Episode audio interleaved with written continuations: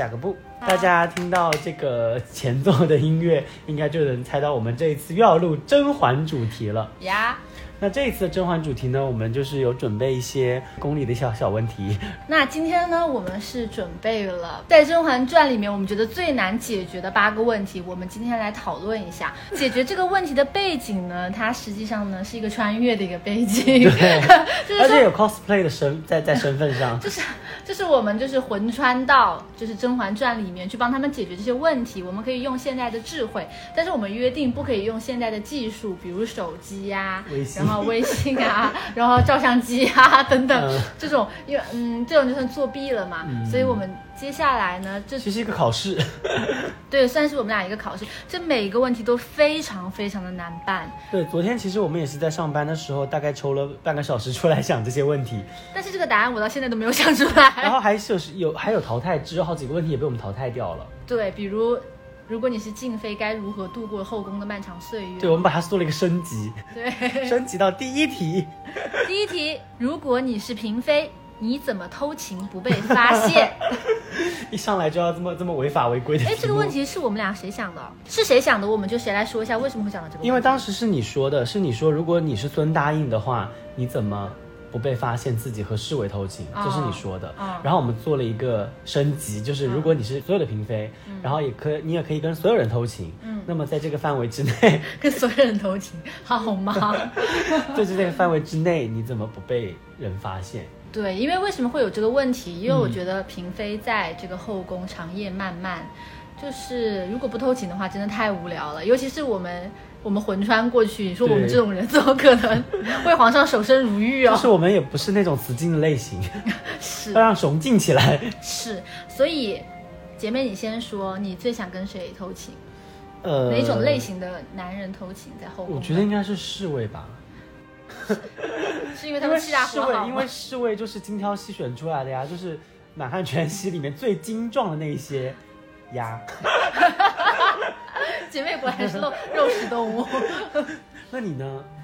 我会我会是太医，哎，等一下，这一期你婆婆会听哎。没关系，我我只是魂穿，我只是魂穿。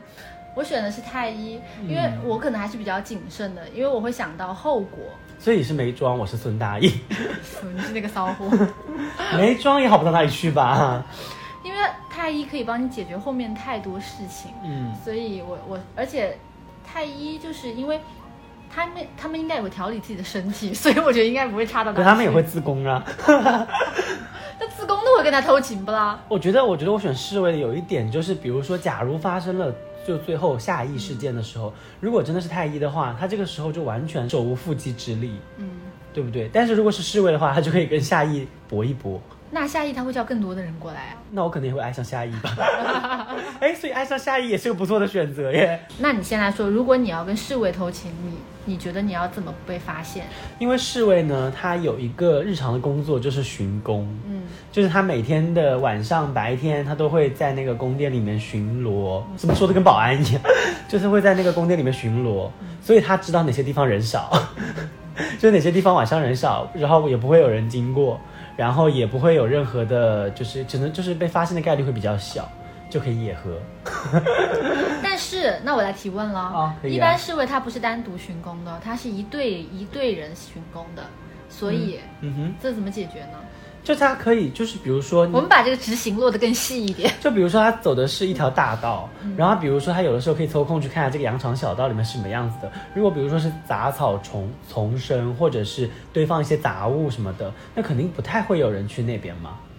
那他如果就是他跟一队人一起去巡逻，然后他说我去那边看看，嗯他肯定要得到他那个就是老大的那个同意，因为一一队里面一般会有一个管事儿的。所以所以你最好是找那个管事儿的偷情。哦，管事的反而不行，嗯因为管事的肯定很多双眼睛都放在他身上。但是他如果是个小的，他过去偷情，然后迟迟不回来，除非他三分钟之内可以解决。没有啊，我的意思是，他不是说那个巡逻的时候去偷情，他就是在不今天不巡逻的时候去偷情。你比如说一个嫔妃，她把这个人引到自己的宫殿里面去偷情，应该很危险吧？肯定还是出来比较安全吧。而且古代也比较黑嘛，古代比较黑，对啊，就是外天外面会比较黑，因为没有灯啊什么的。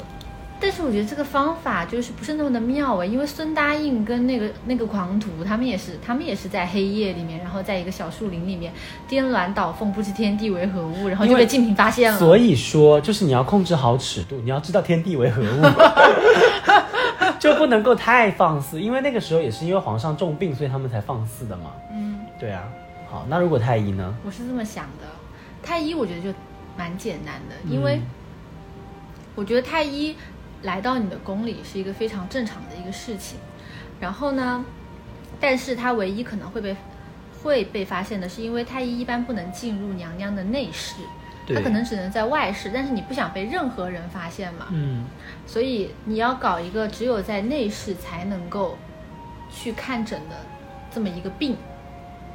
那就是你的，比方说你的背上的皮肤，嗯，你天天就说腰痛，嗯，或者说你的背部可能是被砸到了，或者是怎么样？怎么会被砸到？磕到了嘛，磕到了嘛，磕到桌子了嘛。然后你需要太医每天来为你上药。我觉得会有一点问题，就是因为其实普通太医也会觉得就是是大忌嘛，因为是要首先要深入到内功，然后第二就是要宽衣解带这一种，那可能会让什么？身边的奴婢或者太监之类的，所以这个就非常的重要。你那个贴身的奴婢，他他是一定要是你的心腹，就像没装的那一位。对，就是你要你从家里带来的。所以安陵容那位就不行，就完全不行。嗯，哇，那如果这个问题升级一下，就是如果你是安陵容，你要怎么偷情不会被发现？这个应该非常非常难。我觉得，我觉得这个问题我们不一定能回答出来，但是以安陵容的心思缜密的程度，她应该可以。她可能有偷，她只是没有，就是没有演出来这一部分而已吧。这个谁偷啊？因为我觉得她看起来也不像，因为我觉得她看起来也不像是一个就是会安安稳稳的待在后宫里的人。是，嗯，毕竟她都冰溪都去学耶，可能教她冰溪的人吧。我觉得甄平和康常在也像也好像会偷情的人，是的，可能都是安陵容传授的吧，毕竟他是心思最细腻的人啊。嗯，那但是我觉得，嗯，这些事儿我可能还是没有用到现代智慧。嗯，太医我觉得就是，其实你刚刚有讲一点，我觉得是 OK 的，就是你说那个应该是一些比较可能会需要类似宽衣解带这样的病。嗯，对。然后，但是这种病呢，有一点就是你得归档，就你得记档，就你每次看病都得记档。嗯，那其实比如说，因为我觉得如果我是皇上，或者是我是对他不好的嫔妃的话，那我可能会说，哎呀，这个什什么什么嫔妃的病怎么还没好啊？是不是要换一个代？大夫去看呢，这个时候就很容易穿帮。我觉得还有一点，嗯，就是你要在日常装作无欲无求，就是像静妃和端妃一样的那种，人家就不相信。没装，对，没装，人家就不相信你会偷情，就每天都吃斋念佛嘛。对，其实就是表面上吃斋念佛，实实实地里尽是秽乱之事。其实还有你刚刚说的一个，我觉得是有道理的，就是怀孕这件事情，太医是。比较好的一个选择，对，它可以帮你为你铺很多路吧。对，而且它可以有效避孕。但是这还是重重危机。我们要的是不被任何人知道，除了你身边最亲近的那一个人。已经被一个人知道，已经算是有危，已经算是有坑了，更不要说被宫里面那些人知道。那就像果郡王一样啊，约在小船上。哎，我觉得小船其实是一个很好的一个方法，哎，就是。我就假装我就是晚很喜欢夜很喜欢夜华，夜华夜华 什么夜华？这是夜里华眼睛的夜华吗？这是夜里面划船夜华。你是你是白浅吗？素，我觉得夜华是一个很好的一个方法。那也是因为果郡王，你记不记得？其实也有那个阿静在说，就是王爷你在哪儿什么什么的，他说我一个人划划船，然后包括那个侍卫也发现了王爷一个人在那里划船嘛。但是因为他是王爷，所以才可以允许他一个人在那里划船。而且如果还有下一这样的人子的话，人子的话，人的话，其实是也是会告诉皇上是的，就是云里在划船，嗯，云里在夜划，也是。而且那个后宫的这个妇女应该不太允许晚上还在外面抛头露面。所以还是在自己宫里偷情比较稳妥。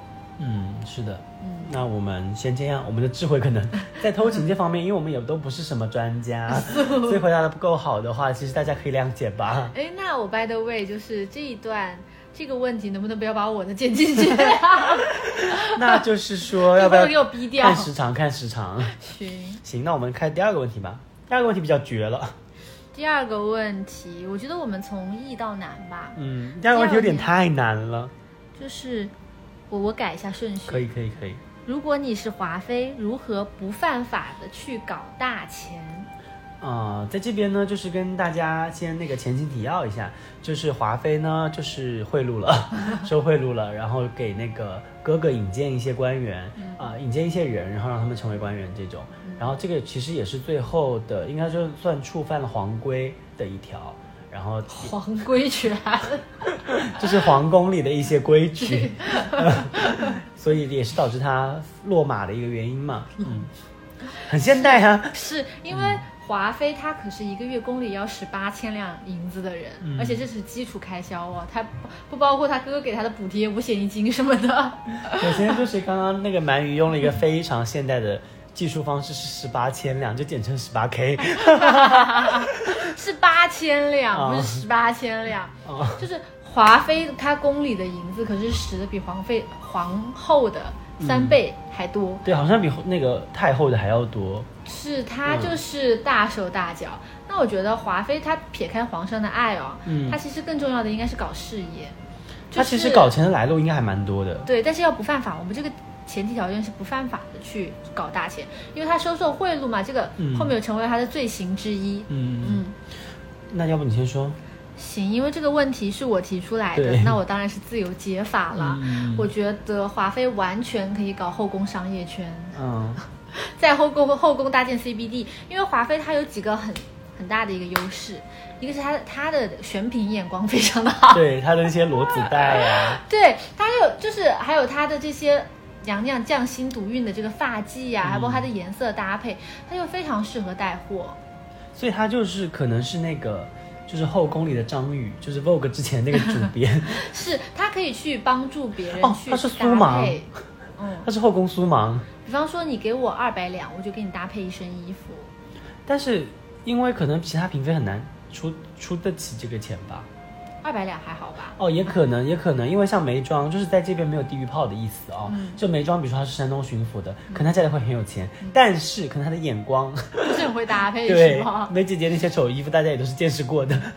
对，一个就是我觉得华妃可以利用自己的这些选品眼光，嗯在后宫好好的搞一下自己的自己的这个，不管是淘宝店啊，带货直播我说的是线下淘宝店啊，嗯还有就是还有就是带货啊什么，嗯从中去收取这个这个叫做什么呢？就是差额贸易差 对贸易差。嗯然后再来呢，我觉得他其实可以在后宫就是嗯。组建一个自己的游戏局，比方说麻将局，嗯，这个好像会涉及到下面一个问题，就他可以待会儿再说。他可以自己设计一副牌，嗯然后在后宫是打遍天下无敌手，嗯因为他的地位在那儿，没有人敢赢他的钱。但是呢，他又可以适当放水，嗯。让别人就是故意让别人过来，为了跟他拉拢关系来给他输钱。而且他在可以在牌桌上可以顺便去带一下他上一个的时尚事业，对，嗯。然后就是因为他对这些奴才们都非常好嘛，嗯。所以我觉得他可以搞传销，啊，因为你刚刚说的是去做一些违就是合规合法的行为，那个时那个时候传销在后宫是合法的。嗯，是吗？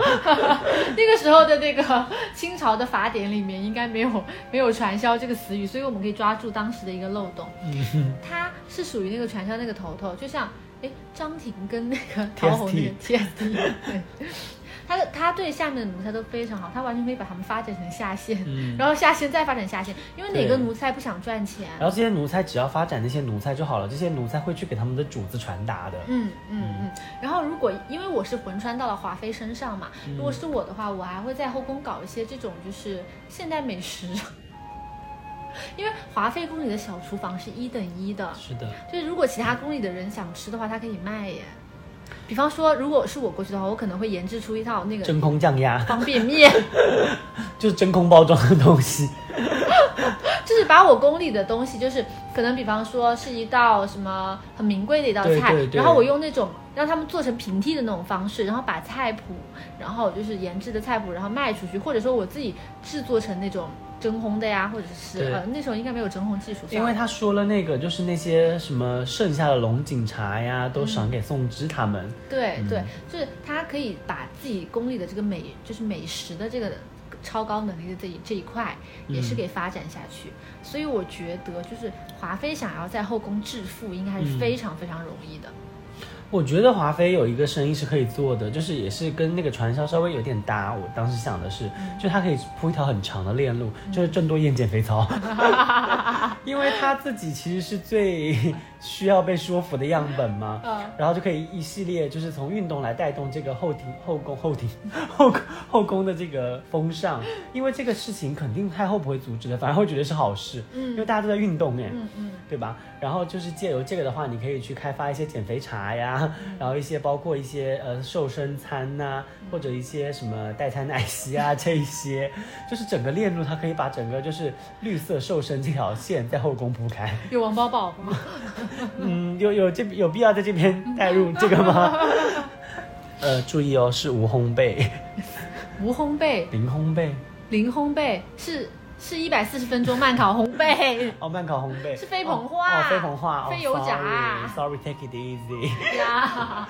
所以我觉得他是可以把这条线，因为他大家都知道他叫什么华小胖还是什么的嘛。嗯，嗯，然后其实我觉得哈，如果他再加一点，他可以把 欢欢兜售欢宜香，欢宜香，然后改一个名字。我跟你讲，兜售欢宜香、欢宜香这件事情会让华妃的整个商业版图完全崩塌。因为皇后哦，因为太后和皇上发现她生意里面有兜售欢宜香的话，你觉得太后和皇所以我说的是换一个名字噻，叫什么神仙玉女粉，呃粉。但是你，但但是皇上是闻得出欢宜香的味道啊。所以说再加一点别的东西进去啊，比方说茉莉花香盖掉啊那啊，清朝就覆灭了，你知道吗？就断子绝断子。绝孙，他简直就是那不也挺好的吗？后面那个什么，辛亥革命。对，后面就是慈禧啊，慈禧带的那个崽叫什么来着？溥仪他们都不用吃苦了呀。因为那个时候呃华妃已经让他们非常敲敲门儿的就就断子绝孙了姐妹真的了。差不多把这个历史进程提高两百年。就是我们觉得她都是比较适合去走商业的路子的。对，嗯，而且她是年羹尧的妹妹，她应该还蛮懂这些。对，其实她就是这是她的人脉了，嗯，而且她可以拿到天使轮融资，通过他的哥哥，还有他哥哥那一些什么呃她哥哥可以直接给她 D 轮融资了吧？青海啊什么什么的。他可以卖青青海牦牛肉，代购，他可以代购。西北的东西，就是因为还有那个西北的那个貂，嗯，对吧？他可以卖貂，就是对他可以代购哎，而且他他哥哥如果在全国的势力那么强，他可以搞全国代购。对，而且他就是在他哥哥在全国势力很强的话，他完全不用担心供应链的问题。对他哥哥可以把全国各省各地的供应链给组织起来，所以他直接架空了内务府。他甚至可以直接开一个蜜雪冰城了。他可以自己做雪王哎。所以他现在产业有一个是代购，对就全国代购架空内务府；一个是就是后宫小厨房，嗯然后再来一个就是传销，嗯，然后再来一个就是他的那个时尚时尚业就带货，对对对，时尚业应该是它最高端的一条品牌线，是叫做华小主。是吗？很像微商哎，比 TSD 还微商。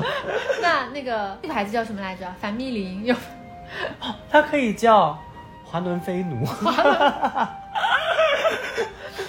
宫里有那么多好的一些材质啊什么的，嗯因为可以从全国各地进过来，就算是他们高端线，对，什么鳄鱼皮什么的肯定是应有尽有而且他都这些都是零成本，他哥哥可以去打猎，让他手下去打猎，去围场里面是吗？因为因为你记得吗？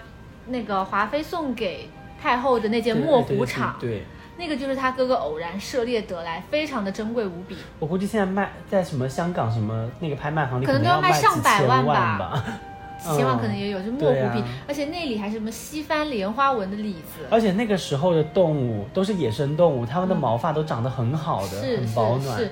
然后他哥哥肯定是不需要，就是亲自去的嘛。那手下有有的是手下，哎，甚至还带动了拉动了就业，嗯，对不对？他的这但是我们这个不，利于野生动物保护啦。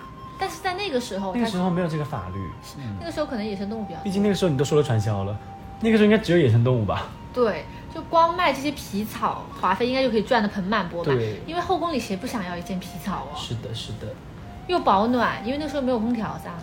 对啊，嗯很冷，而且北京哎、嗯，其实我们刚刚给华妃规划 规划，其实我们其实我们刚刚给华妃规划这条路，就不用再让她从天黑等到天亮了。嗯，好，那满语来讲下第三题吧。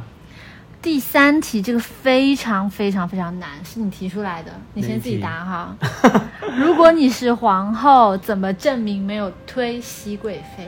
嗯，我觉得，就我觉得这得看一个情况，就是这个宫廷当中有没有那种验伤非常高招的太医，就是你觉得要验伤？或者像那种就是神探狄仁杰，嗯，那种，或者大宋提刑官，哦，都不是清朝的，就类似这一种，就是验伤的那种。都不是清朝的。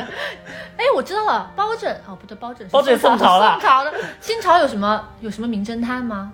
清朝名侦探神医喜来乐，那但是这个需要时间，所以姐妹觉得是可以当场跟皇上签下一个对赌协议，就是至于当时所有的千夫所指的时候，嗯他可以就当场跟皇上立下誓言，嗯你只要给我五天的时间。我一定会可以证明自己的清白。对，这这五天你要给我什么什么样的权利？嗯，如果这五天我不用把这个案子查清楚满门的话，抄斩，对我可以接受任何的处罚，嗯我把后位让出来都可以。嗯那但是重点就是在这五天之内，我要怎么把这个案子给查清楚？首先第一个就是你刚刚说的，我刚刚没有说，我们重新录的。没有，我说就是你刚刚说的那个呃，找到当时清朝最著名的医生，嗯来验伤。民间的也可以，对嗯，对，因为他法医他他包拯的妈妈就是法医，对，嗯，但是那那也是那个宋朝，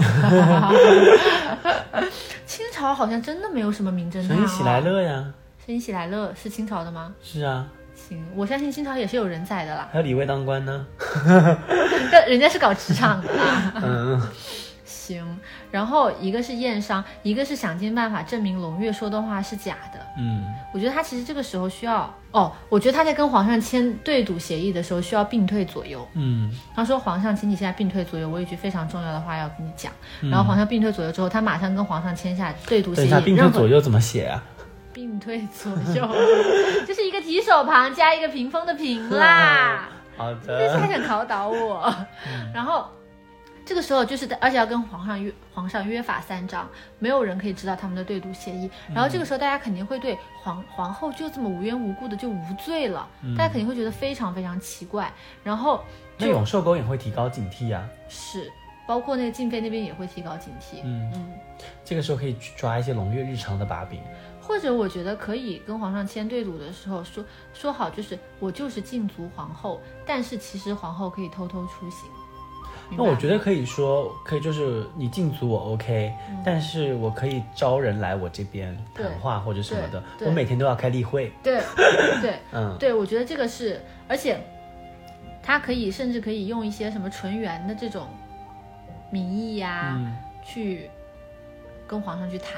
嗯。我相信皇，因为其实当时他说王王皇后这个例子的时候，皇上其实是有一点犹豫的，嗯。他觉得他说的有道理。嗯，然后但他又说自己不是唐高宗。对，因为是龙月说了那句话之后啊，嗯他觉得龙月不会说假话，所以他这五天破案的关键就是就是证明龙月说了假话。但我觉得就是这是你的 Plan A 嘛，就是你这个是打直球，说明他说了假话嘛。嗯我觉得 Plan B 就是他可以令，因为他是觉得双生子是很可疑的，嗯所以他也可以去再找一波人手去调查这个双生子。如果这个双生子真的不是皇上的孩子的话，嗯那其实因为其实到了后面，皇上想要用自己的血来滴血验亲了。嗯如果这个他们双生子不是皇上的孩子的话，甄嬛完全就站不住了。不管他后面生的是不是皇上的孩子，他这个妃位也是难保的，甚至命都很难保。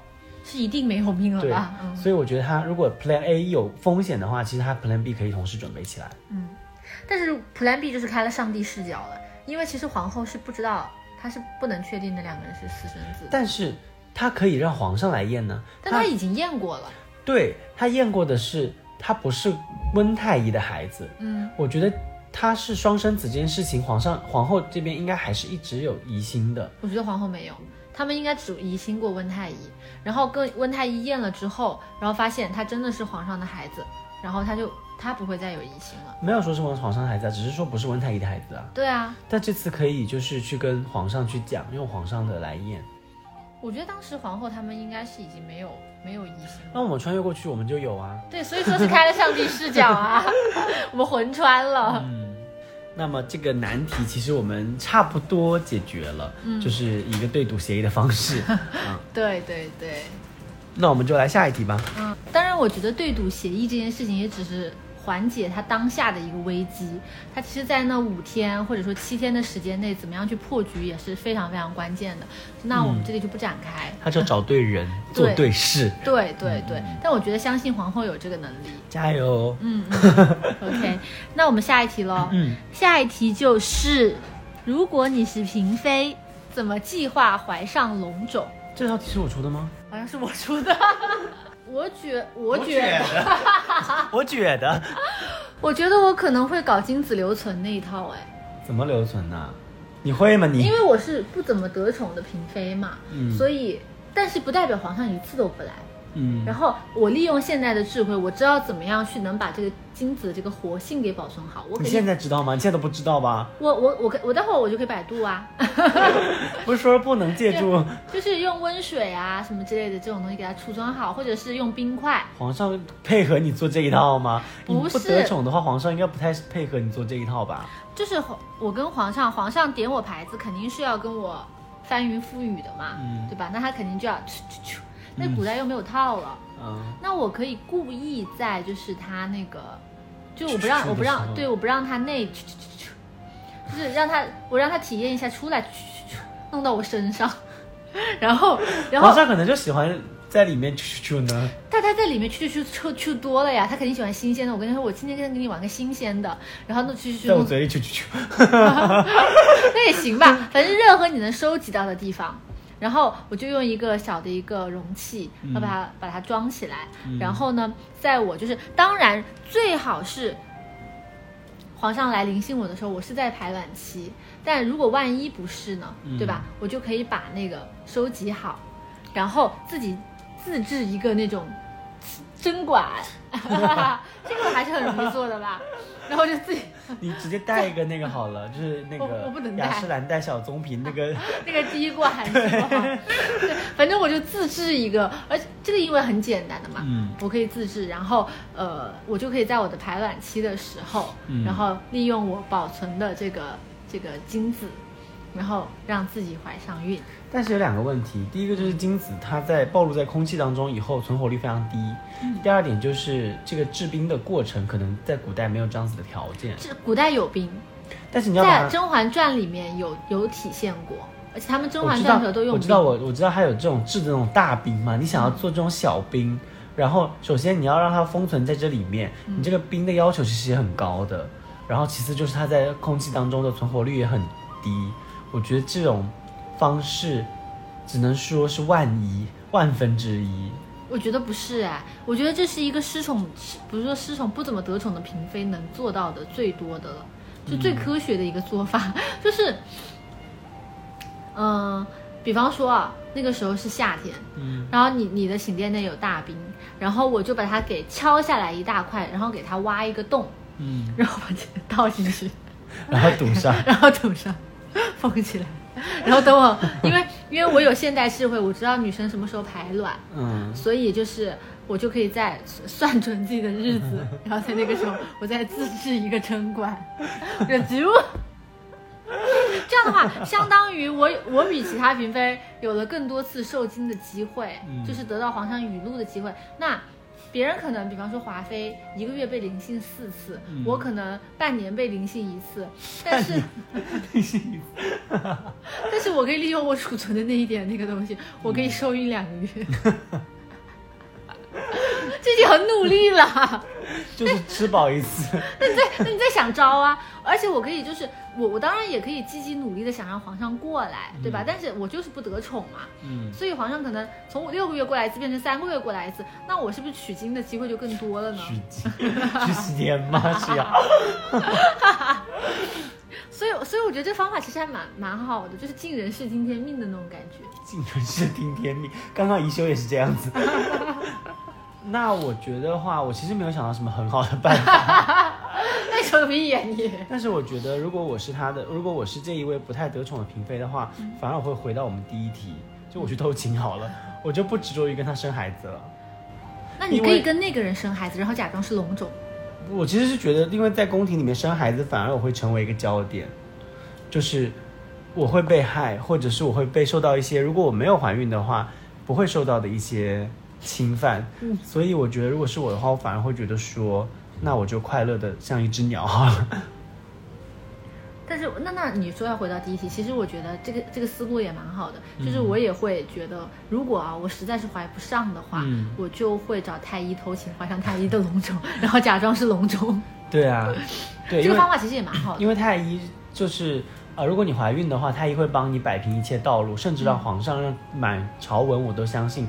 孩子是皇上的，不管是说推算她的怀孕时间也好，还是生孩子的时间也好，还有一招，还有一招，就是找皇后要一张，就是找皇后要她那一张民间怀孕的秘方，你记得吧？就是安陵容身体都差成那样了，然后皇后给了她一张秘方，她马上就怀孕了。但是，但是我有在一个那个抖音的那个解析里面听到这一段，嗯，就是说为什么皇后知道这个秘方非常有用，因为她自己就怀过。就是用这个秘方怀上孕的，嗯，然后这个怀这个你看用这个秘方怀上孕的时候，其实都不是正常的孩子，嗯，他自己也流产了，嗯，他不是流产，他是三岁的时候死，就他孩子就是也是体弱的一个状态，然后安陵容就是也是腹中的孩子也是一个体弱的状态，所以这个秘方可能能够让你马上受孕，但是这个孩子会不会夭折，我觉得是一个很大的疑问，嗯嗯。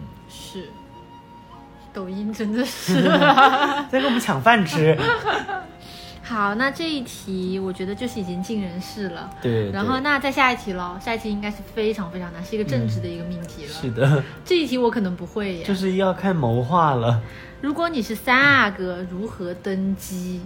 嗯。我觉得最简单的就是把四阿哥给杀了。他主要是跟他妈妈太像了，就是太笨了。太笨了。怎么会去跟皇上去求情七爷和八八七叔和八叔呢？是塞那个阿奇娜和塞斯黑。对啊。我觉得，因为既然他现在已经被我们魂穿了嘛，那他现在就是一个聪明的一个人，并且并且又有现代智慧的一个人。那射人先射马，擒贼先擒王，这个王呢就是四阿哥，就是未来的王嘛。那我觉得就是在四阿哥在圆明园的时候，他就应该想办法把他铲除。这件事情其实很容易。这个时候不是之前被那个呃是谁先下了毒手吗？就是想要毒死四阿哥。绿豆汤。皇后，皇后是皇后。然后被太后发现，怎么会会在绿豆汤这么好吃好喝的东西里面下毒呢？要是我的话，我马上就喝掉，而且还是冰镇绿豆汤，对，是还香给萝卜喝了，对，里面还有百合，对，绿豆莲子百合汤，对呀，这个就是这个就是他就算他下了毒，我也会喝。那你觉得是擒贼先擒王，要首先优优先干掉四阿哥？而且我觉得干掉四阿哥比较好操作。而且机会很多，他就没有竞争对手了。他他的竞争哦，还有鸿雁，还有六阿哥。鸿雁也是个很大的竞争对手。但六阿哥小啊。但是那是因为当时的四阿哥是已经很有才干了。就是如果假设四阿哥不死啊，四阿哥当时是很有才干的。所以他才会放弃掉红颜，但是如果没有了四阿哥，现在是三阿哥和六阿哥在 PK，五阿哥他他不管了，是什么唯唯诺诺嘛？三阿哥和六阿哥之间，我觉得皇上会选六阿哥，哎，因为六阿哥毕竟聪明。但是六阿哥很小啊，皇上活不了那么久啊，所以就会让甄嬛垂帘听政。对，但是这个时候满朝文武肯定是会反对甄嬛垂帘听政的。嗯，我是觉得就是。三阿哥他有一点，就是如果他足够聪明的话，我觉得他是可以去做到一个八面玲珑，就是他可以跟皇后商量好一个计谋，就是现在大家都觉得我是你的人，那我们可以去搞一出，就是就是演一出戏，聘姬司臣是吧？就是演一出戏，嗯，就是我跟你不和，嗯，就是演一出戏，我跟你不和，然后让大家都觉得。我可以，我现在可以成为任何人的棋子，那我就可以在各个嫔妃、各个大臣之间左右逢源，我甚至可以去接触熹妃。嗯。嗯，我我觉得就是，嗯，把四阿哥干掉这个思路是肯定的，就是是他第一步。但是如何，就是因为他要百分之百保证自己登基嘛，就如何能够百百分之百保证鸿雁不会登基，就是六阿哥，这个其实还蛮重要的。我觉得小朋友的生那个小朋友的思维其实养成的是比较慢的，他比较是容易近朱者赤，近墨者黑的，所以我觉得他是可以去诱导鸿雁去做一些不好的事情，比如说吸鸦片。嗯，我觉得因为鸿雁最大的一个弊病是什么？他不是皇上的儿子。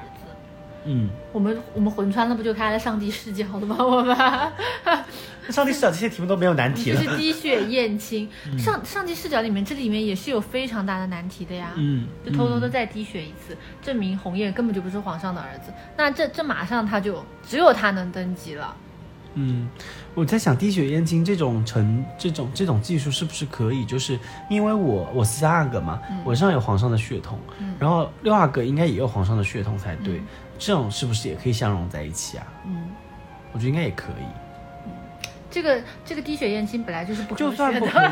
就算不可以，那我们可以把那个舆论引导到这上面，让它可以，让所有人都觉得说，只要有同样的血统，它就可以相融。对，我觉得是可以，或者是可以这样，就是，呃，因为皇上是最注重这个清誉的嘛，嗯所以，呃，之前熹皇室的血统必须纯正。对之前熹贵妃也说过，就算是证明鸿雁是皇上亲生，也会以以后也会被诟病为是嗯。被皇上治愈过血统的孩子，他就把这一点给扩大，就是呃，反正就是 PR 就是发通稿，要去打舆论战。就是发通稿，嗯对，把他给搞下来，就是让他没有登基的可能，因为让让全国都在质疑他其实不是皇室血脉而。且要把这个这件事情编成小曲儿，对，在烟花江南广为流传。就是那个时候的通稿啊，那时候通稿就有各种形式，通曲还有还有潜入的一些植入形 式，对，还有江湖小报，还有那些各个省的一些 KOL 也可以去通传这件事情。对对对，就是他哪怕认定鸿雁是皇上亲生，但是鸿雁确实被皇上质疑过血统，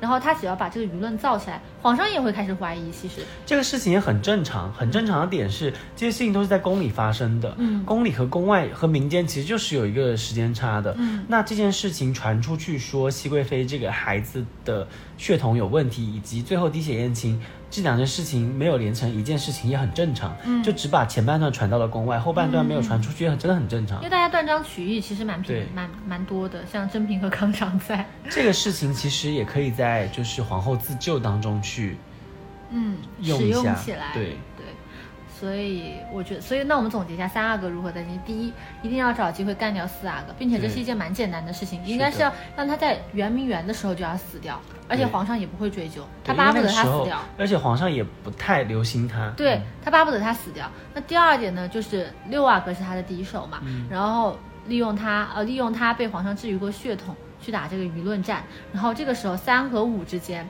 因为三 三 三是皇后抚养的嘛，那他只能只能是他去上位了，而且他也比五阿哥更有才干，五阿哥出都没出现过，从小就寄养在阿哥所。还是我刚刚讲的那点，我觉得也蛮重要的，就是不应该再跟皇后强绑定了，起码在明面上不应该强绑定了。嗯，因为这个时候其实包括恶名已经倒台了，然后就是其实朝廷间的那些官员的关系也比较错综复杂了。我觉得这个是需要三阿哥去斡旋的。已经魂穿了，我们可以去搜搜。嗯，是的，那个不行的，我们来。我们可以去紫禁城里面当一只百灵鸟。那我出题了。嗯，如果你是甄嬛，误穿纯纯元旧衣后如何脱险？这个也很难呢。这题好难啊这是不是也是我说的呀？是你真的是专门就是只想问题不想不想答案的。如果穿上纯元的衣服怎么脱险？那当时就跳惊鸿舞啊，就假装自己被纯元附身呢、我觉得其实这一题还蛮好证明的，嗯，就是是谁给你的？你可以直接说。要引皇上去他的宫里面，然后看到那一条被破坏的吉服，就知道这是一个怎样的一个圈套了。因为那当时皇上在气头上，完全不经他任何解释，而且甄嬛整个人是傻掉了嘛，嗯他什么动作都没有做。但其实我觉得这件事情很好证明啊，嗯是吧？可能只是为了剧情需要。这件事情真的就是皇上只要他想要调查一下，对，就完全就可以，就就可以知道真相了。是。但是难点是在于如何让皇上那一瞬间他不被自自己的这个情绪，当然就是装疯卖傻，假装自己被成员上身呢、好像古代人肯定是很迷信的呀。对啊，毕竟都能够相信香妃娘娘变成蝴蝶飞走了。那这题就算解解读完了吧？解完了是吧？嘿那这一期内容简直了。解题完成。好，那下一题，如果你是浣碧，会如何让果郡王爱上你？这题是你说的吧？是，那你自己先说。我觉得很简单，就是玩玩泪清，模仿长姐，就是一颦一笑、一举一动，他就是把模仿当成他毕生的事业。我觉得不是哎、嗯因为我觉得果郡王喜欢甄嬛的点应该还蛮多的，综合起来的，嗯可能是皇嫂这个点就是非常重要的一个点。他就喜欢嫂子是吧？所以你觉得浣碧应该出去偷情？我觉得他喜欢嫂嫂子 嫂子这一点应该是蛮重要的一点。然后其次就是甄嬛这些学识，嗯就是可以跟他一起弹琴写词。所以说是模仿啊，学习啊。所以我觉得他不会因为说就是只是甘当一个模仿者，因为你比如说 A、B、C 都模仿到了，其实你也不一定是那个人，因为每一点可能中间还有一些粘连。嗯，所以我觉得他不一定可以通过模仿去夺得他的爱。嗯我觉得他是可以另辟蹊径，嗯，就是去做一个不爱他的人，就可以营造出一种就是你们甄家的人怎么都不爱我。嗯，欲擒故纵。对，然后反而他可能会觉得说，到底什么原因？那我就我既然接触不到甄嬛，那我就从你这边可是下手看看。你要你要你要你要你要记住一件事情，我们的背景是我们魂穿过去嘛，嗯然后我们俩都是讨厌果郡王的人，对啊，所以我们不是不爱他，我们是讨厌他所以，我刚刚的那个那个是完全成成立的、啊。就是顺其自然。对啊，就是完全不爱他，然后花他的钱。我我如果是魂穿过去，我肯定就是会大肆花他的钱。他过世了之后，然后孟静娴的孩子过继给了我，嗯我的姐姐在宫里面当太后，我应该会活得非常非常舒服。是，我可甚至都不想回现黎，甚至都不想回现代了。对啊，嗯，所以我的方法还是说走欲擒故纵这个路子。嗯，因为其实那个帝王将相他们是有征服欲的嘛。我觉得另辟蹊径这条路蛮好的，因为比较会比较容易一点对我们来说，因为嗯，模仿，因为毕竟啊，古代人他们的学识都是属于这种国学类的，对，但是我们呢可以另辟蹊径，我们去学 就是国外的一些文化，对，就是我每天跟他讲国外的文化，你不知道吧？你不知道吧？你不知道吧？每？每天跟他讲底层逻辑，R O 每 I，天跟他讲赛道，跟他讲投入产出比，对，就是用这种，哎，这个这个东西好新鲜啊，这种方法对去获得他的关注，对他可能会觉得这套东西真的有用，然后就过来跟你学，嗯然后学着学着他可能会崇拜你，然后就把他无情抛下。对就是你对他爱答不理，他对你像舔狗一样。对，所以就是结结尾来说，就是要把果郡王培养成舔狗。那这一题也很好解啊，对啊，好，那我们那个换壁纸的题就算 OK 了，解决了。嗯，下一题，如果你是殷贵人，你会如何拒绝三阿哥平安脱险？这题是不是我说的，是你说的。嗯，我是殷贵人的话，我可能会表现得很油腻，因为他说殷娘娘和宫里的其他女人不同嘛，嗯那我可能会表现得跟其他女人一样，让他也觉得我是一个胭脂俗粉，我也是那种攀龙附凤的人。但是你这样就脱离了那个殷贵人的本体了。那我可能会直接跟他讲，我喜欢果郡王吧。嗯，我可能会跟他说我有传染病。三阿哥，你不要碰，就是是这样的啊，就是可是比方说有一天他来追逐我的时候，我可能就会突，就是我会突然准备好颜料，然后就在那嗯咳血，然后 血天花，然后，然后我会让我的丫鬟也跟我一样咳嗽，然后有血，然后并且下一次他再来追逐我的时候，我再让更多的一个丫鬟咳咳，并且有血。可是你这样会很容易被皇上埋死，因为你有传染病啊。但是三阿哥不会跟他讲啊，我跟你讲你这一招我觉得不太管用，嗯是因为如果三阿哥真的很喜欢他的话，这个女生表现出病娇，嗯那三阿哥应该会更心动。病娇不是这个意思，姐妹。就是你去查一下，你去百度一下病娇，病娇不是我就不是字面生意不是生病了就要滴滴，不要这么纤细。就表现出生病娇滴滴的样子，他反而会觉得 真的吗心？疼他。我都吐，我都吐血了。哦，啊那就这样，那就这样，那我就恶心他，挖鼻屎我就，在他面前擤鼻涕，然后然后然后甩甩到他身上，直接甩嘴里好了。对反正就或者说就是抠鼻屎，然后那个说就是送给三阿哥说这是我们的定情之物啊，我觉得还是 能把它吃掉吗？所以还是说改变就是你在他心中那个印象嘛。嗯，就把那个岁月静好、遗世独立的这个殷贵人变成一个又邋遢又恶心。对，或者说他可以，哎，我就想到他可以做那种事情，就是比如说，因为他有看到他在皇上面前弹琴，也是那种温文尔雅的形象。然后比如说他们两个相单独相处的时候，他可能会露出另外一副面孔，就比如说。三阿哥，就是像像鸡一样吗？我这边有一个谋略，不知道你是否要参加？什么谋略啊？就是他可以表现的双面一点，一面是就纯良派，一面是阴险派。可能三阿哥，我觉得因为他本来自己就是也比较笨，我觉得阴险派太不直接了。我们要打直球，打直球就是抠鼻屎然后吃掉，就是就是恶心派和美对，艳派，恶心派，对，恶心派和清冷派。可以可以。他表面上是清冷嘛，然后背地里就实则非常的恶心就心。邋遢然后，然后因为古代人应该接受不了吃刺身，对不对？是吗？我就在他面前吃刺身生，我觉得古代人应该是接受不了生吃的，因为那时候日本寄生虫啊。对，因为日本的就是那时候没有没有引没有引进过来，嗯然后我就可以那个。就是问华妃那边买一点刺身，就买一点这种牛肉刺身啊什么的，在他面前吃，然后带血的牛排，嗯他应该会觉得我是那种嗜血狂魔。然后他应该是最早接触日餐和西餐的人，哎，他可以完全可以纳入那个华妃的商业版图，还争什么宠啊？过来跟我做生意吧。对，哇，这一题解决的也很也很好哎。对他可以开一个大众点评，那今天的八个问题都解决，你，大家觉得解解决的怎么样？那或者你有什么觉得有更好的解决方法，或者你有什么呃在看这部剧当中有提出一些更觉得更有意思的问题，你也可以在呃评论区里面，嗯嗯的邮箱里面告诉我们，或者评论区告诉我们。呀，可以，行，那这一期就这么先结束啦。对，然后也是提醒一下大家，就是我们这个甄嬛系列是不会放弃的，虽然我们中间插两集其他的，我们都是会回归到甄嬛主题的。嗯，好，那我们就今天到这里，好，拜拜。拜拜。